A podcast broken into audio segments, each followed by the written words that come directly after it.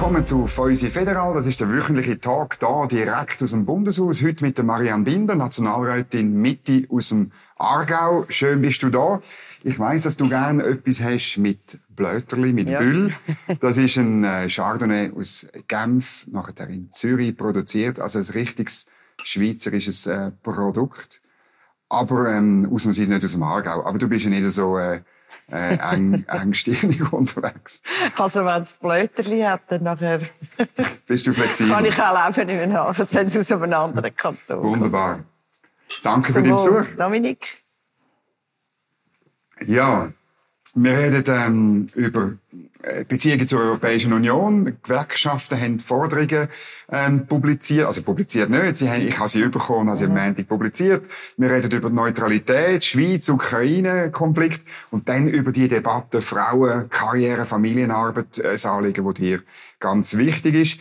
Ähm, steigen wir ein. Aber Gewerkschaften wollen jetzt als Preis für ein Jahr, für irgendein Abkommen, weiß auch nicht genau, wie das mhm. rauskommt, wenn sie fünf Seiten voll Forderungen, insbesondere GAF-Pflicht, äh, eigentlich für alle Branchen, Mindestlohn. Mindestlohn überall und so weiter. Wie kommt das bei dir an? Also mal zuerst grundsätzlich. Ich habe schon dort nicht verstanden, ähm, wieso das Gewerkschaft, also dass sich Gewerkschaften gewehrt haben, habe ich auch nicht verstanden. Dort vor zwei Jahren. Rahmenabkommen genau. vor zwei Jahren. Kaum hat der Bundesrat aufgrund von dem Widerstand, der nachvollziehbar war, ähm, die Verhandlungen abgebrochen, kommen aus diesen Kreisen, Cedric Wermuth und so weiter, kommt, kommt die Forderung, wir wollen jetzt in die EU. Also, wenn man, wenn man quasi den Lohnschutz, oder, möchte, möchte als Bedingung haben, dass man das Rahmenabkommen nicht abschließt, also, dann, oder besseren Lohnschutz, dann muss man nicht in die EU, oder? Weil dort hast du dann, hast du dann all die, die Beschränkungen nicht mehr. Und jetzt kommt es mir einfach so vor, als dass sie langsam gemerkt haben, sie kommen in die Kritik, weil sie die sind, die das Ganze ein bisschen blockieren. Also mhm. nicht, nur, äh, nicht nur sie, aber, aber aus Wesentlich. wesentlichen Gründen. Wesentlich sie.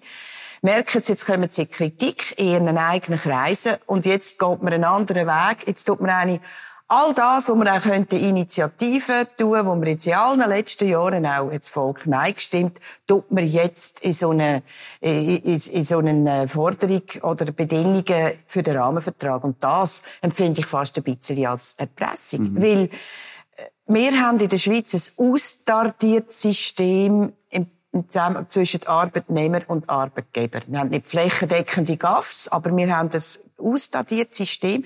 Beweist ja auch, dass wir anders als in anderen Ländern fast keinen Streik haben. Also der Arbeitsfrieden ist nicht schlecht gelöst. Es ist ja auch gut, was Gewerkschaften machen. Aber grundsätzlich ähm, ist, ist das Ganze ausdatiert und trägt eben auch zum Wohlstand und zur Arbeitsplatzsicherung bei in dem Land. Mhm.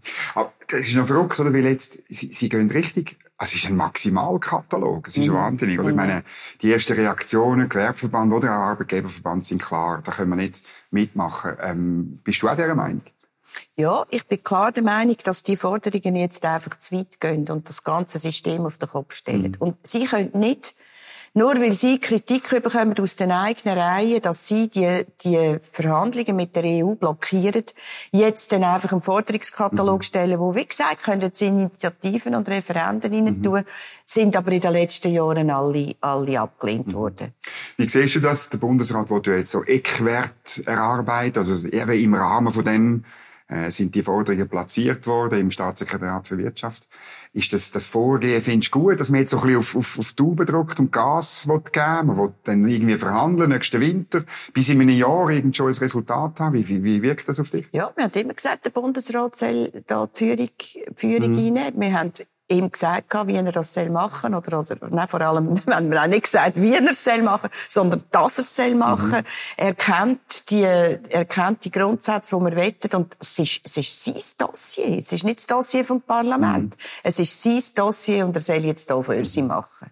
Was ist deine Position, was in diesen Eckwerten dringend rein muss? Also welche welche Forderungen hast jetzt du, auch, auch als Vertreterin von der Mitte, an ein zukünftiges Beziehungsabkommen mit der EU? Also ich muss es so sagen, ich habe das Rahmenabkommen, so wie es dort vorgelegen ist, habe ich klar abgelehnt. Das ist mir einfach zu weit gegangen, vor allem auch, weil ich einfach glaube, dass das direktdemokratische System von der Schweiz schwer kompatibel war dort mit dem Rahmenabkommen. Ich habe auch Gewerkschaften und die Linke begriffen, was den Lohnschutz mhm. betrifft. Ich muss unterdessen sagen, dass es mir schon sehr wichtig ist, dass wir das Rahmenabkommen bringen. Weil wir sind Teil von dem Europa. Der, der äh, EU-Markt ist uns sehr wichtig, ist zentral für uns. Wir schaffen auch in der Forschung, in der Innovation, äh, schaffen wir intensiv zusammen. Und ich glaube schon, dass wir uns da nicht isolieren sollten. Vielleicht hat mir ja der Krieg in Europa, wir kommen ja nachher noch genau. drauf, auch ein gewisses, ähm, ein gewisses Umdenken insofern gegeben, als dass wir Bezogenheit zu Europa in dieser ganzen Struktur, als die für die Schweiz eben schon sehr wichtig ist. Wir müssen eine Lösung anbringen. Wir wollen die Weiterführung der bilateralen Verträge. Das ist es, ein Erfolgsweg bis jetzt. Und ich glaube, es gibt keinen anderen. Und das bedeutet auch Konzessionen von der Schweiz. Mhm. Auf der anderen Seite, glaube ich, braucht es auch ein gewisses Selbstbewusstsein vom Bundesrat, wo der EU auch erklärt, dass der Staat Schweiz innerhalb von dem Gebilde EU, wir sind nicht in der EU, aber wir arbeiten enorm zusammen mit der EU, dass die, dass da die Volkswirtschaft Schweiz eben schon auch sehr wichtig ist, dass sie ihre Verpflichtungen einhalten und dass die EU auch nicht einfach so locker mhm. auf unsere Leistungen kann verzichten Was heißt das konkret? Also was muss was muss rausschauen an Konzessionen von Brüssel, deiner Meinung nach? Also ich glaube, sie müssen einfach unser direktdemokratisches System verstehen und die Schiedsgerichthaftigkeit, die klar auf Brüssel fokussiert ist, da muss es einfach eine Öffnung geben. Mhm. Ich glaube, also auf die, Luxemburg, EuGH, ja, genau, genau, genau. Mhm.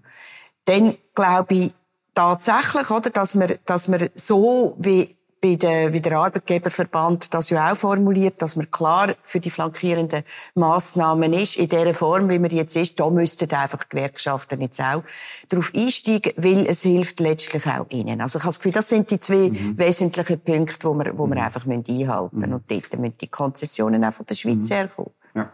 Ähm Deine Partei hat letzten Juli gesagt, Schutzklauseln braucht es. Also ja. letztlich muss man irgendwie den Lohnschutz und auch die Unionsbürgerrichtlinie rausnehmen, um eben das Lohnniveau können zu behalten und auf der anderen Seite keine Einwanderung in die Sozialwerke zu haben. Ist das immer noch Position? Das ist schon das ist nach wie vor die Position. Aber ich glaube auch dort, oder, vertraue ich jetzt dem Bundesrat, dass er dort Lösungen findet, wie man das auch kann, kann einhalten kann. Ich mhm. glaube, da, da brauchen wir da brauchen wir eben die, die, die Schutzsituation eben schon für die Schweiz, ja. Mhm. Das hat, in dieser Stellungnahme von der Mitte heisst es auch, oder ja, man muss halt pragmatische Lösungen finden im Bereich Rechtsübernahme und Streitbeilegung. Das, ähm, ist halt einfach schwierig. Ich meine, Frau Loi hat das jetzt äh, in neun Runden probiert, aber ein Pragmatismus ist halt, Brüssel ist ja nicht so pragmatisch. Ja, aber die Welt oder, und die politische Situation ist ja sehr wandelbar. Oder? Wir haben aufgrund von der direkten Demokratie in der Schweiz haben wir ja immer wieder die Bevölkerung, die dann über die Grundsätze abstimmen. Mhm. Oder? Das, das ist ja auch etwas in meinen Augen auch beruhigendes und ist ein Argument gegenüber der EU. Mhm. Und wenn aufgrund von neuen Prämissen und neuen Rahmenbedingungen das Schweizer Volk zu anderen Schlüssen kommt, als das es bisher war, dann finde ich, dann muss man es auch akzeptieren. Es ist, wer, hat, was, wer hätte gedacht, als wir das Rahmenabkommen abgeschlossen haben, dass es plötzlich mit in Europa einen Krieg gibt, wo vieles auch wieder wird verändern. Mhm. Und darum glaube ich, auch da wird sich Schweizer Volk sicher mit neuen Herausforderungen auseinandersetzen. Mhm. Oder wenn wir zum Beispiel das äh, Horizon-Projekt einfach nicht mehr verfolgen können, wenn wir verschiedenste ähm, wenn wir verschiedenste Verträge, die wir mit der EU gerne würden abschliessen, auch Stromabkommen, oder wenn wir dort Schwierigkeiten bekommen, dann gibt es sicher eine gewisse Flexibilität und da muss sich Politik halt mhm. halt auch anpassen, und da bin ich überzeugt. Mhm. Ähm, man muss der EU aber auch sagen, oder, dass, dass die Schweiz einzige Land ist, wo immer wieder über die Zusammenarbeit mit der EU dass die Schweizer Bevölkerung darüber abgestimmt hat und dass sie eigentlich im positiven Sinn abgestimmt hat. Wenn die EU-Länder können selber nicht darüber befinden, also zumindest die Bevölkerung. Und darum glaube ich, also, die Flexibilität wird das Schweizer Volk haben. Und wenn nicht, dann halt nicht. Also mhm. da kommt jetzt sehr auf den Bundesrat mhm. drauf an, wie er da verhandelt. Das ist natürlich schon die Frage, wenn wir dann etwas anderes abstimmen oder eine Initiative annehmen, wo, wo vielleicht ein Konflikt ist mit Personenfreizügigkeitsabkommen wie vor neun Jahren mit der Masseneinwanderungsinitiative, dann hast du immer, haben wir immer wieder ein Problem. Und, und ähm, ja, ist denn, du hast selber gesagt, direkte Demokratie ist dir wichtig. Was bedeutet das denn? Also, weißt, wir haben am Schluss einen politischen Preis, den wir zu zahlen haben. Ja, aber alles in allem kann man ja vom Schweizer Volk nicht sagen, dass es nicht eh ho hoch pragmatisch abstimmt über alle genau. Abstimmungen. Viel pragmatischer als die EU. Richtig, ja. Würde ich auch mal sagen, oder? Wo einfach macht, was sie will. Und, ja. und ähm, ich glaube, das Schweizer Volk kann man nicht einfach so über den Tisch ziehen. Darum regt es mich auch immer auf, also das ist nur eine Klammerbemerkung, wenn man sagt, im Zusammenhang mit der Energiestrategie 2050 ist es täuscht worden. Also die Bevölkerung lässt sich in der Beurteilung von dem, was sie will oder nicht will, ganz sicher nicht täuschen. Und sie beurteilt auch immer wieder aufgrund von neuen Rahmenbedingungen. Mhm. Also da habe ich hohes Vertrauen in die Schweizer Bevölkerung. Und wie gesagt, auch in einer Verhandlungsposition vom Bundesrat kann er kann er das auch immer wieder monieren. Er kann der EU sagen, wir haben dann halt mhm. einfach auch noch ein Volk, mhm. wo, wo, wo da, wo wir hier verhandeln, beurteilen wird. Mhm. mhm. Jetzt Du hast selber schon den Ukraine-Krieg angesprochen und, und du hast gesagt, das hätte auch ein bisschen das Verhältnis zur EU äh, verändert. Inwiefern? Ich meine, in der Ukraine selber, ähm, die Hauptlast trägt die Ukraine selber mhm. zuerst, dann Briten, die Amerikaner und schon auch ähm, Nachbarländer insbesondere, aber nicht unbedingt Frau von der Leyen und die EU.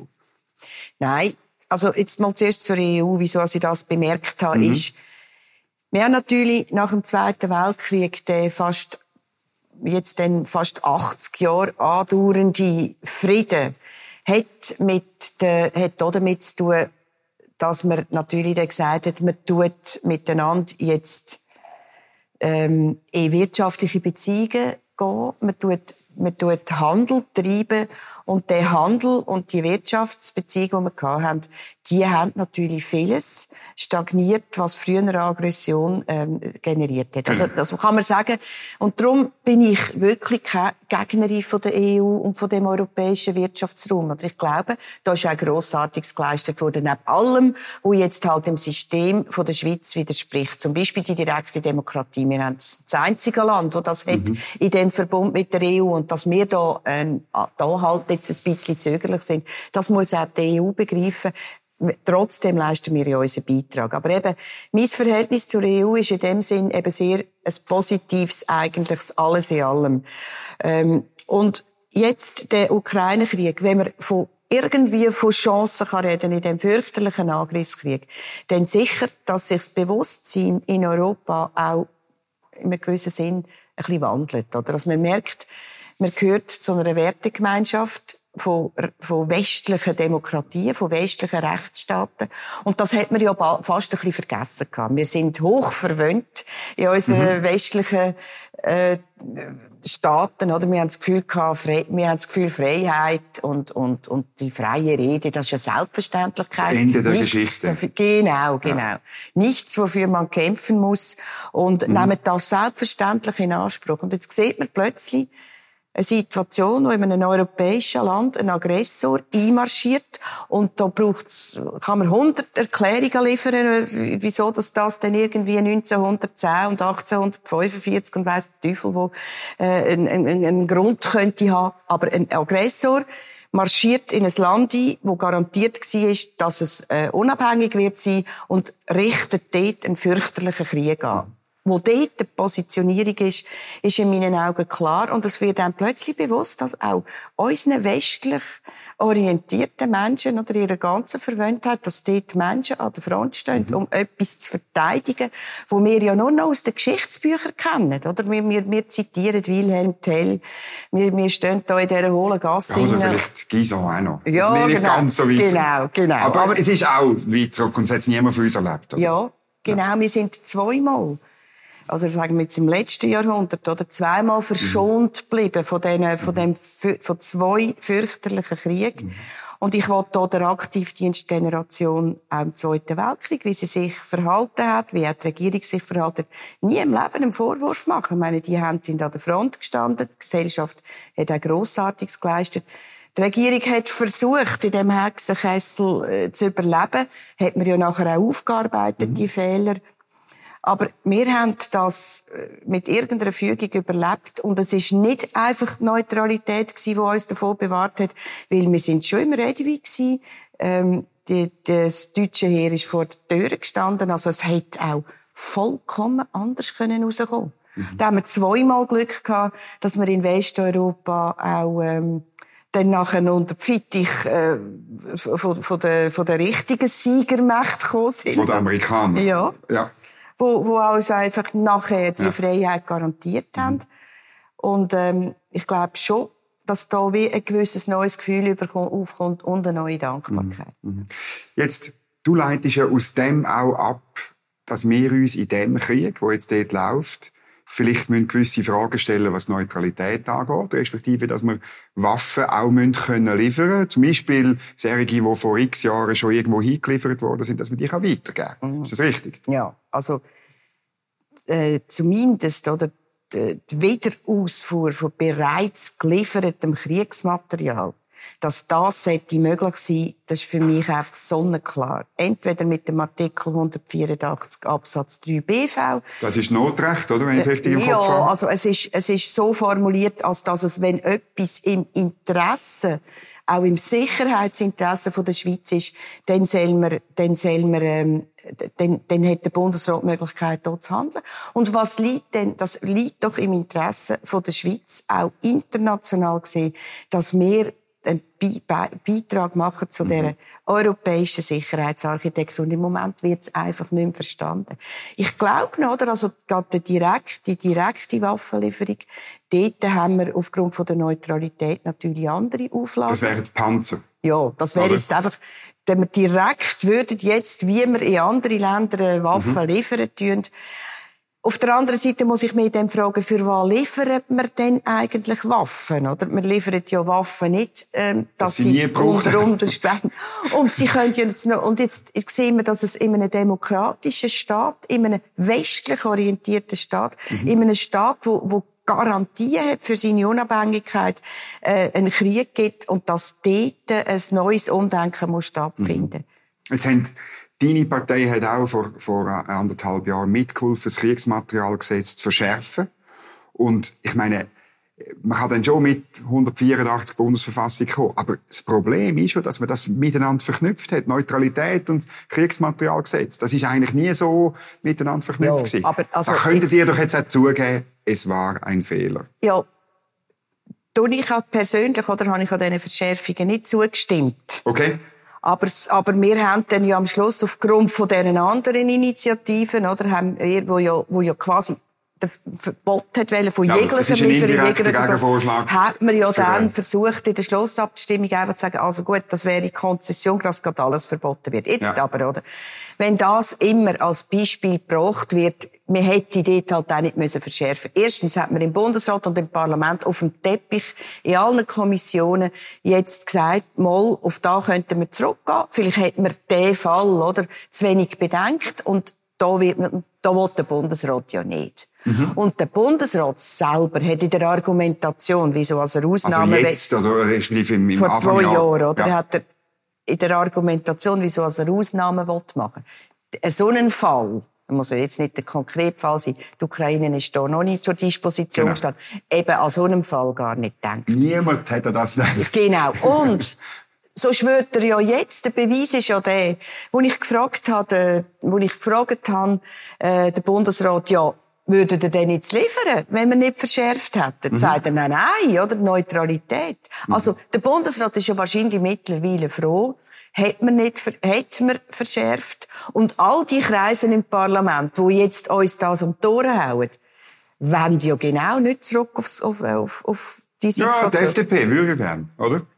Aber ja, hat aber dann nachher in dieser entscheidenden Abstimmung eben auch ähm, sich sehr zurückhalten, mhm. oder? Da haben wir klar dafür gestimmt und auch die Lex Ukraine, da macht man halt eine Lex Ukraine für den Moment und, und, und überlegt sich das nochmal. Also da lassen wir unterdessen überhaupt nicht mehr sagen, mhm. dass die Verschärfungen die schuld sind, weil, wenn man ja fragt, wenn er nicht, würde das machen ohne Verschärfungen? Nein, will er nicht. Der Bundesrat will einfach nicht. Und die SVP und will mittlerweile auch nicht, oder? Ja. Wegen der Neutralitätsinitiative. Und dann kommen noch die Grünen und sagen, die schon gar nicht. wir wollen schon gar keine Waffen ja. liefern, weil Waffen töten. Also wenn, also da finde ich dann das Absurdeste, oder? Wie wenn die Ukraine mit Watteböllen angegriffen worden ist. Also dort Gut, habe ich dann schon meine Mühe. kannst du nicht den Grünen überlassen. Und hast noch nie können, Entschuldigung. Also, ja.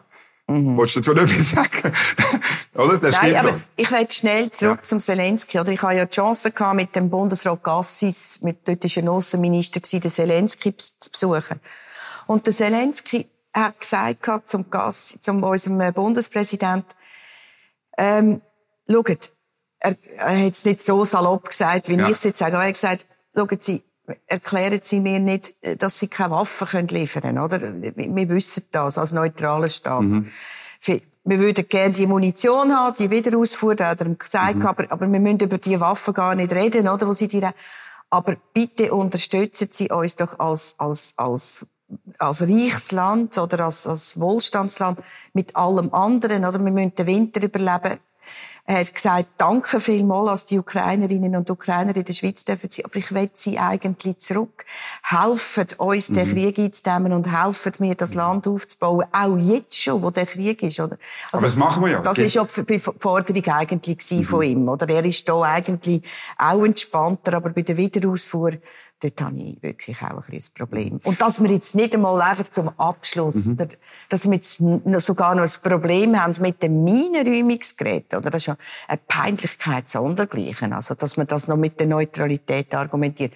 Und irgendwelche Helme, oder? Die einen Helm liefern wir nicht, weil sie schärferes Geschütz würden aushalten und diese liefern wir also. Gut, das ist, das ist halt, wenn die Fragen irgendwelchen Beamten überlässt, die dann Weißt, das wird immer doof, oder? Ja, und das ja. ist im Fall von der Ukraine besonders doof, weil an dem Euromaidan haben sich die, die haben sich ja, die haben ja den Plastikhelm nur gehabt auf dem Platz mhm. in Kiew und sind von Scharfschützen ja. bombardiert worden. Die Helme kannst du heute noch anschauen in Kiew. Das ist ja, darum das ist die, absurd, das ist, ich, wenn man die Helme mal sehen, das ist, das ist furchtbar. Aber der Bundesrat hat eine Führungsfunktion, oder? Er ist ja nicht, äh... Der Bundesrat hat, er, er tut sich jetzt sehr legalistisch verhalten, oder? Aber das Problem hat man sich schon eingebrockt, weil man Privat und Staat vermischt mhm. hat. Mhm. Weißt, wenn man das würde, wenn man würde sagen, wie früher, das Neutralitätsrecht bezieht sich auf die Schweiz als Staat. Mhm. Die kann nichts liefern. Ob irgendeine Munitionsfabrik irgendetwas irgendwo hinliefert, muss man höchstens schauen, dass sie es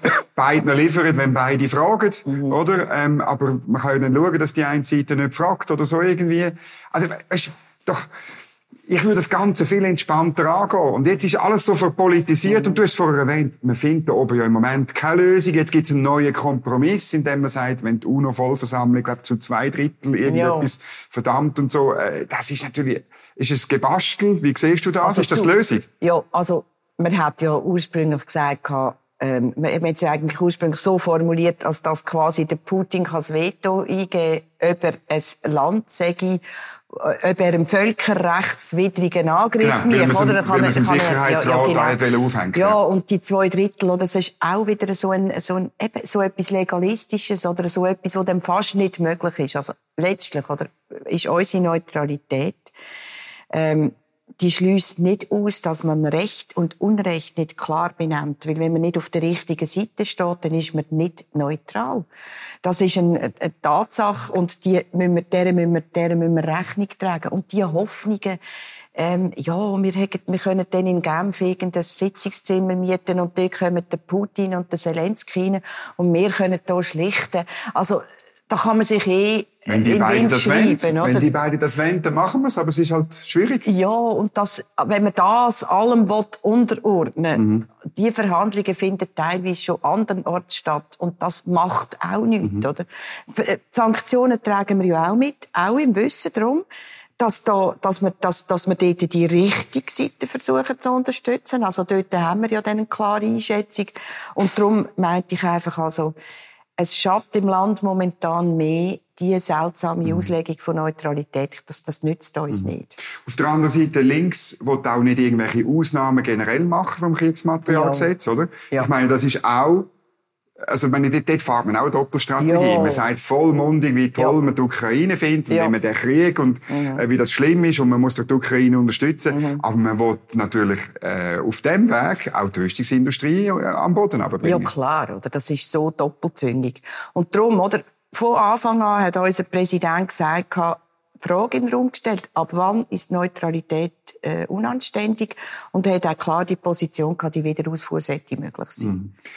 Und jetzt eben, der Kompromiss ist, glaube ich, noch in Arbeit. Es gibt noch, nicht einen richtigen Text, aber die beiden sicherheitspolitischen Kommissionen sind ein bisschen weiter.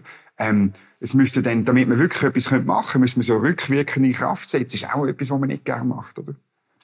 Ja, und äh, ich finde es einfach grundsätzlich so etwas Unsägliches, über was wir hier verhandeln. Oder wir verhandeln über relativ wenig Munition, wo ja schon im 12 ist. 12.400.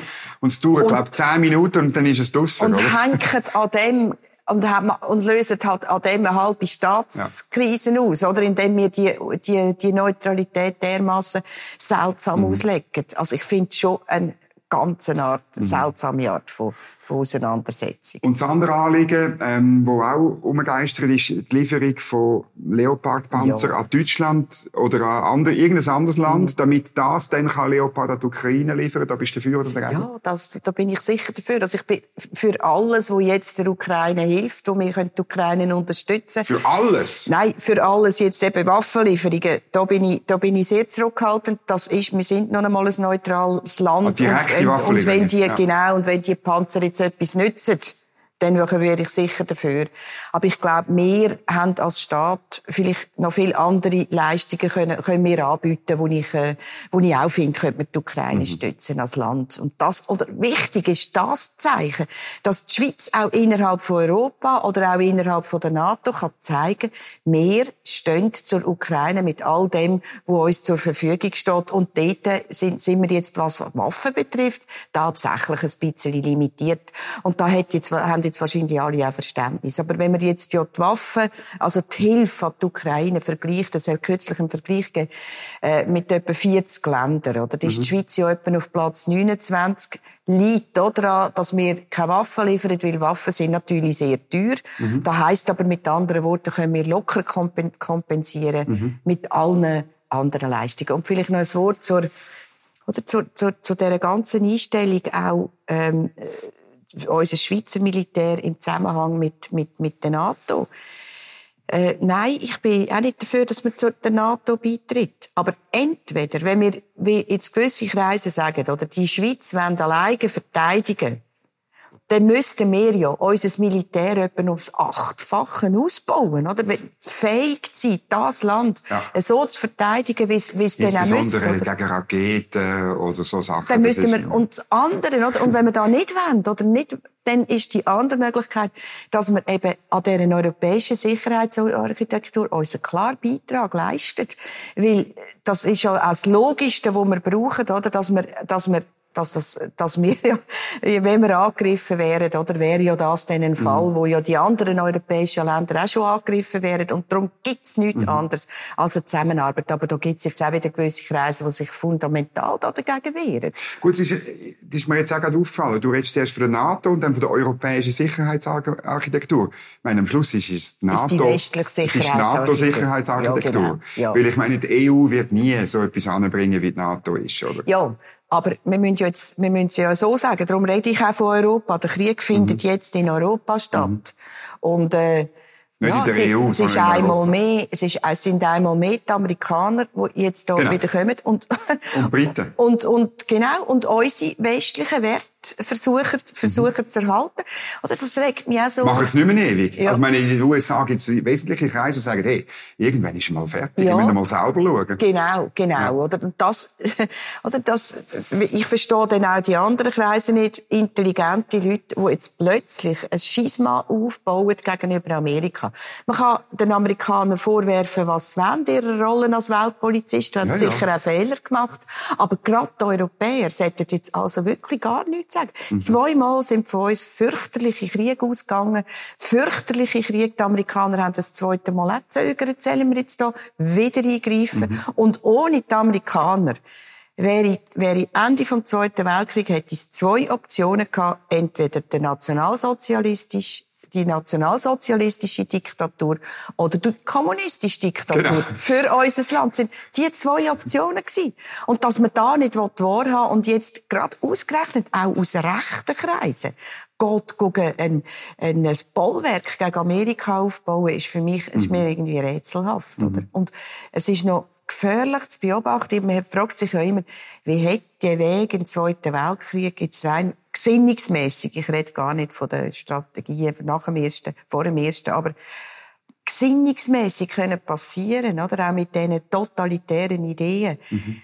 Da kannst du jetzt anschauen, oder? Was da wieder erzählt wird. Und ich glaube, da muss man schon sagen, oder? Wenn man sagt, nie wieder, dann auch während mhm. diesen neuen Anfängen. Mhm. Das ist ein gutes Schlusswort für das Thema. Jetzt müssen wir noch über Frauen und Karriere und Familie reden, weil das dir ein wichtiges Anliegen ist, auch als Frau, die eine Karriere macht und gemacht hat.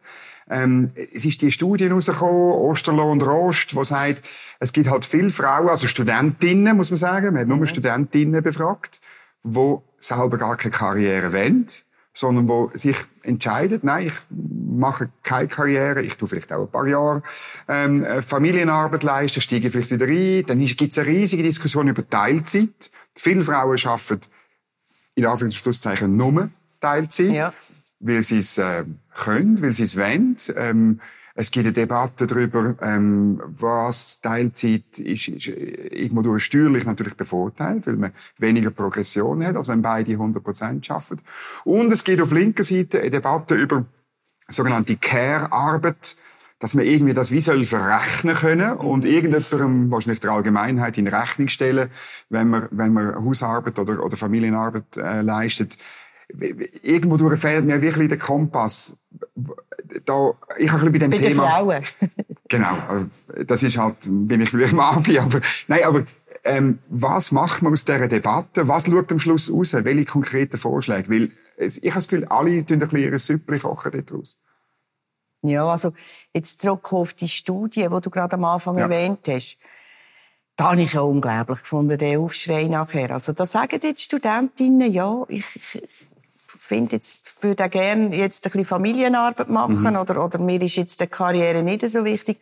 Und es gibt einen Aufschrei. Und am mhm. Schluss werden noch die, die die Studie gemacht haben, angegriffen. Also sie haben ja nur eine Studie gemacht, sie haben Leute befragt. Und da hat es mir einmal mehr gesagt, wieso müssen uns Frauen eigentlich immer gesagt werden, was wir wollen. Also wenn wir jetzt finden, wir wollen ein paar Jahre halt ein bisschen äh, uns dem Kind widmen oder, oder die Familienarbeit aufnehmen, wieso muss dann irgendeiner kommen und sagen, wir haben etwas anderes ja, zu wählen? Weil es nicht in die Ideologie passt von diesen Feministinnen natürlich. Ja, und das finde ich eigentlich, das ist, das ist dermassen, das ist dermassen gegen, genau, und gegen den feministischen Gedanken, dass uns jetzt da noch gesagt wird, was wir zu wählen mhm. haben. Gibt Nämlich ja da, Karriere. Genau. Gibt ja den, den Film von Mel Gibson, oder, What Women Want, oder, weil ja die Männer immer so sich ein bisschen fragen. Und da kommt es mir jetzt, das was, was Frauen eine wollen. Und da kommt mir jetzt so vor, dass man uns gesagt wird, was wir zu wollen mhm. haben. Und da wehre ich mich total mhm. dagegen. Und in diesen Kontext hinein, ähm, kommt eben auch meine Forderung, wo ich immer sage, dass man Familienarbeit und Erwerbsarbeit nicht gegenseitig immer ausspielen also ich habe ja, ich bezeichne mich eigentlich, ich weiss ja jetzt erst jetzt, was Homeoffice ist. Und aufgrund von dem bezeichne ich mich als die älteste Homeofficerin. Du hast das immer schon gemacht. ich habe es immer schon gemacht.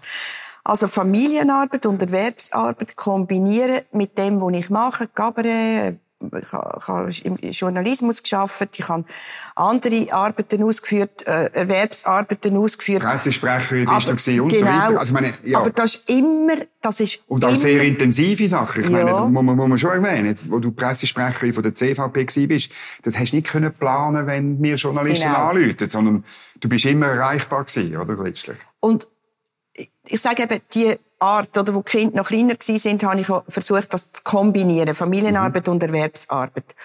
Und damit, oder, habe ich mehr Leistungen, habe ich, habe ich eben Sachen auch gelernt, oder habe mir, habe, habe, habe auch, äh, Skills erworben, wo ich enorm wertvoll finde, eben auch, und ich immer gesagt auch für den Wiedereinstieg.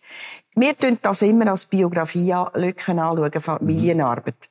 Oder redet wenn schon noch so von fast ein bisschen, fast ein bisschen ja, Care-Arbeit. Es ist nicht einfach Care. Es ist ein Management von, mhm.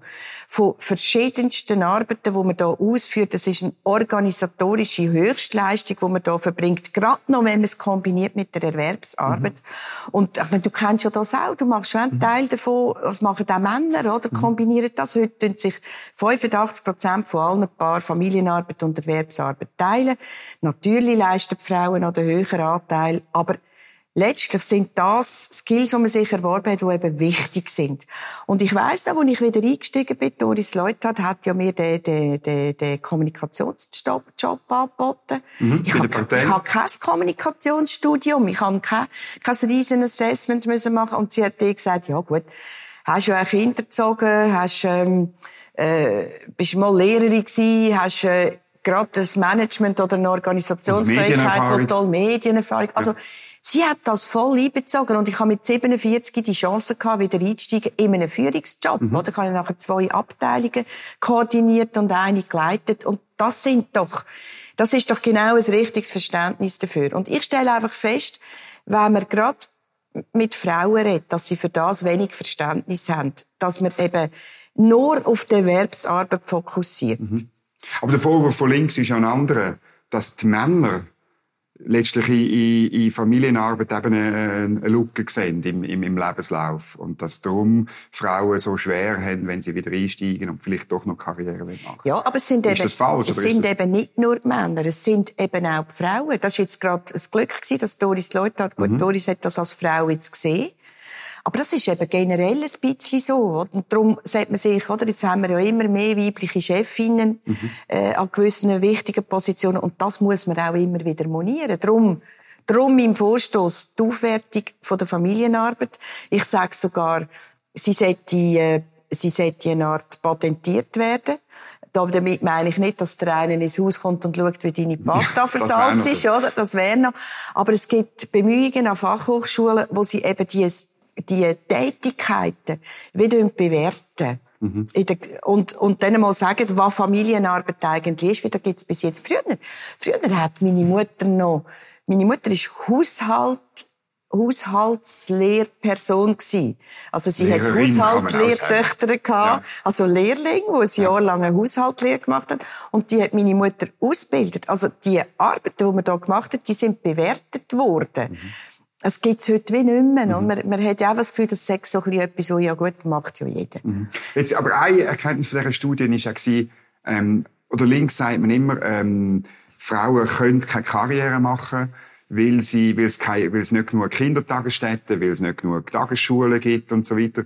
Und die Studie zeigt, dass gar nicht alle Frauen Karriere machen wollen. Also, muss man denn noch flächendeckend Kitas anbieten? Muss der Staat alle die Infrastruktur bereitstellen, wenn Frauen das vielleicht ja gar nicht unbedingt wollen? Gut, volkswirtschaftlich gesehen ist natürlich schon wichtig, oder? Und was heisst Karrieren, oder? Was heisst Karrieren, oder? Wenn du beruflich einen guten Job kannst machen wo dann eventuell, wenn du dann wieder eine größere Kinderpause machst, äh, eventuell nachher später zu einer Karriere führt. Ja gut, wieder kannst du auf dem ja, gleichen Niveau genau, einsteigen, genau, würde ich jetzt sagen. Genau. Oder? Also äh, ich glaube schon, auch volkswirtschaftlich macht es natürlich schon Sinn, wenn Frauen eine gewisse Arbeitstätigkeit mhm. haben oder Erwerbstätigkeit, nenne ich, nenne ich das immer, ähm, haben weil natürlich auch sozial, sie sind dann besser versichert. Sie sind unabhängiger. Genau, sie sind unabhängiger. Ja. Und es gibt sicher auch eine Befriedigung. Also ich bin das beste Beispiel dafür. Ich habe keine Kita gehabt, ich habe gar keine Möglichkeiten gehabt. Meine Mutter war sehr jung, als ich Kinder hatte. Sie hat selber nicht wollen, jetzt als Großmutter hier einsteigen. Also ich habe das müssen selber organisieren. Mhm. Und habe dann sogar einmal eine Nanny gehabt, einen Tag oder zwei, oder, wo, wo ich quasi das Geld, das ich verdient habe, wieder abgegeben habe. Aber irgendwo hat mir da nicht gehindert, eben die Tätigkeiten gleich mhm. zu machen. Also ich bin das beste Beispiel dafür, ähm, dass man die Tätigkeiten kann ausführen kann. Und wenn nicht, dann halt nicht. Dann kann man ja auch mal sagen, ähm, ich fokussiere zehn Jahre lang ein bisschen mehr auf die Familie, mhm. ähm, um dann auch wieder die Tätigkeit, die man gemacht hat, können zu brauchen für den Wiedereinstieg. Also, und das ist auch das beste Mittel gegen den Fachkräftemangel. Also, also weißt, es gibt ja kein Problem mehr zum Wiedereinsteigen, ja. bin ich überzeugt. Weil man Null, jede ja. einzelne Frau, die Lust hat, äh, mehr zu arbeiten oder ein bisschen zu arbeiten, wird, nimmt ja, man ja, ja. Die, also, sind ja, die sind ja gierig drauf. Ja. Also, wir haben ja Chancen wie noch nie. Ja. Also muss man jetzt auch, einfach auch mal eines sagen. Und wenn ich all denen, also, die jetzt weitere Forderungen haben, verstehe ich alles. Aber ich muss dann auch sagen, auch als schon ein bisschen ältere Person, ich habe für Gleichstellung gekämpft, wo teilweise die jungen Frauen noch gar nichts gemacht haben dafür. Und ich musste es machen unter noch viel anderen Bedingungen. Also ich weiß, was Gleichstellung heisst. Und ich weiß auch, was ein Einbezug von Frauen in die Politik heisst. Ich bin Parteipräsidentin. Ich arbeite seit Jahren dafür, Frauen für Politik zu interessieren. Und wenn wir die Anliegen wollen, deponieren dann müssen wir halt, dann müssen wir halt mitschaffen. Kandidieren. Oder? Und- kandidieren. Und, und, und nicht jedes Mal, wenn ich anrufe und sage, willst du auf die Liste? Oder dann sagen Frauen, ja, oder lütst bei Frauen viermal an, bei Männern, oder? Lütst an, sagt er das erste Mal, ja, also, zum mich abwimmeln, oder? Sagt er, ich muss noch die Frau fragen, oder? Das ist immer der klassische Spruch, das würde eine Frau nie sagen, ich muss noch den Mann fragen. Und, äh, bei, den, aber. bei, den, bei, den, bei den Männern, oder? Die sagen dir beim zweiten Mal zu. Und Ja. da müssen halt auch Frauen, ähm, sich dann irgendwo ein bisschen mehr zutrauen. Aber nochmal, oder? Frauen sind kein Opfer. Wir haben Bedingungen, die so gut sind wie noch nie. Wir haben Kindertagesstätten. Ich wäre beispielsweise dafür, statt die noch grossflächiger zu unterstützen, ich wäre eher dafür, dass man es besser von den Steuern abziehen könnte, weil ich zahle schon wie zweimal. Also die Steuern sind ein riesen Problem wegen der Progression Genau. natürlich. Und über das redet links natürlich nie, aus Ja, ideologischen Gründen. Genau. Und Oder? das ist genau der Punkt, oder auch mit unserer Heiratsstrafe. Ich meine, Genau. kaum heiratest, ähm, also Kantonsebene hat ja die Heiratsstrafe eigentlich ab, abgeschafft. Genau, die haben beim sich Bund da- nicht. Beim Bund nicht. Seit 50 Jahren. Kritisieren wir seit, genau, äh, und die, äh, diskutieren wir über da. Und letztlich gibt es ja nichts Einfacheres als das Einkommen zusammenzählen. Geteilt durch zwei. Und es spielt keine Rolle, wer, wenn, in welcher Lebensphase, Mhm. wie viel beiträgt. Und dann, und alles geteilt durch zwei und zum halben Satz besteuert. Und dann, und darum kommt jetzt wieder mein gesellschaftspolitisches Anliegen, dann tust du eben Familienarbeit und Erwerbsarbeit gleichwerten. Ob jetzt sie der Mann leistet oder Mhm. der Frau. Es sind 6,5 Milliarden Arbeitsstunden in der Familienarbeit. Und dort ist es es ist absolut gerechteste und wirst nicht noch bestraft. Mhm. Und wenn das Kind in die Kita geht, solltest du es auch noch können von den Steuern abziehen Viel mehr, als es jetzt ist, wie das gerechteste Mhm. ist, wo, wo, wo kannst du machen. Am 14. Juni gibt es einen explizit feministischen Frauenstreik. Ähm, wie siehst du das? Tust du streiken? Tust du Nein, ich bin also nur schon so ein Streik. Ich bin, ich bin zwar in einer Gewerkschaft, die heißt Hausfrauen- und Hausmännergewerkschaft. Gibt's die? Die gibt's, ja, Okay. genau. Das sind also die Anliegen von der Hausfrauen und Hausmänner, die wir da vertreten tun. Aber wir sind streikmäßig sind wir jetzt hier nicht so unterwegs. Und wir haben ja auch, äh, uns jetzt, unsere Partei, ähm, machen die Frauen nicht mit. Ähm, weil, ich glaube, Anliegen, oder, weil, teilweise die Anliegen für uns einfach sehr extrem sind, weil wir finden, vieles ist ja auch schon erfüllt. Und ich glaube, sich für Anliegen von Frauen einzusetzen, das kann man auch ohne, dass man äh, den Streik macht, obwohl ich den auch nicht will, will kritisieren Es ist natürlich der Versuch, den Feminismus zu kapern mit, mit, mit, von links her, oder? Also, dass man die ganze Gleichstellung sagt, man will, man will im Hinblick auf die Wahlen sagen, nur mehr sind die richtigen Feministinnen. Leute wie Marianne Binder ist das natürlich nicht. Und Leute wie jemand in der SVP schon gar nicht und in der FDP auch nicht und so, oder? Und ich muss auch sagen, das stört mich manchmal auch ein bisschen, oder? Wenn man, das spürt man ja teilweise auch bei den, bei den Wahlen, dass, ähm, ja, dass eine bürgerliche Frau von, von gewissen, ich soll jetzt das nicht generalisieren, aber von gewissen linken Kreisen her gar nicht als richtige oder rechte Genau. Frau angeschaut wird, oder? Du musst dich dauernd, also Feminismus ist klar links gekapert und da äh, gibt's nichts anderes, als dem eben auch klar entgegenzusetzen, dass das nicht so ist. Und, und manchmal hat man ja dort dann auch etwas sehr Patriarchales und Chauvinistisches, wenn man hört. Also wenn wir ein Pierre-Yves Meyer gucken, erklären auf einem Podium, dass das Rentenalter aufzusetzen für Frauen drum schon ein Blödsinn ist, weil die mehr Muss man dazu sagen, letztes Jahr hat er das gemacht im Abstimmungskampf über die AHV-Revision. Genau, oder? wo- äh, äh, Also, Du bist auf dem Podium sogar gewesen. Nein, ich bin auf dem Podium, ich habe jetzt allgemein gesagt, wenn Ja, okay. der auf das auf einem Podium erklärt. Und was hat er genau gesagt? Musst du Er den hat Zuschauern gesagt, sagen. das Rentenalter zu erhöhen, sei darum schon ein Fehler für Frauen, weil sie dann als Grossmütter beim Enkelhüten fehlen, oder? Plötzlich sind wir dann wieder wichtig, oder? Plötzlich, plötzlich können wir heim und Kind hüten, nachdem wir in einer Phase sind, oder? Wo wir durchaus in dieser ganzen Altersbiografie und, und, und, ähm, ja, mit, mit auch de, de, dem Älterwerden, oder? Der, du wirst ja heute, kannst ja heute länger äh, arbeitstätig sein und erwerbstätig sein, in einer Phase sind, wo wir wieder könnten voll durchstarten, oder? Also, Mhm. das ist ja, das ist ja, also eine wahnsinnig widersprüchliche Alter Geschichte. weißer Mann gibt's, gibt's auch in der SP. Gibt's auch in der SP, genau. Gut. Wunderbar. Marianne Binder, danke vielmals für das Gespräch. Äh, eine gute Zeit und auf ein anderes Mal. Zum Wohl. Zum Wohl. Dominik, danke für die Einladung. Ja, wenn euch das Gespräch gefallen hat, dann drückt einen Daumen nach oben und lasst einen Kommentar da. Empfehlt ähm, die Sendung weiter. Wir sind nächste Woche wieder da mit der 99. Sendung von unserer Federal. Es freut mich, wenn ihr wieder zuschaltet. Merci fürs Zuschauen und eine gute Zeit.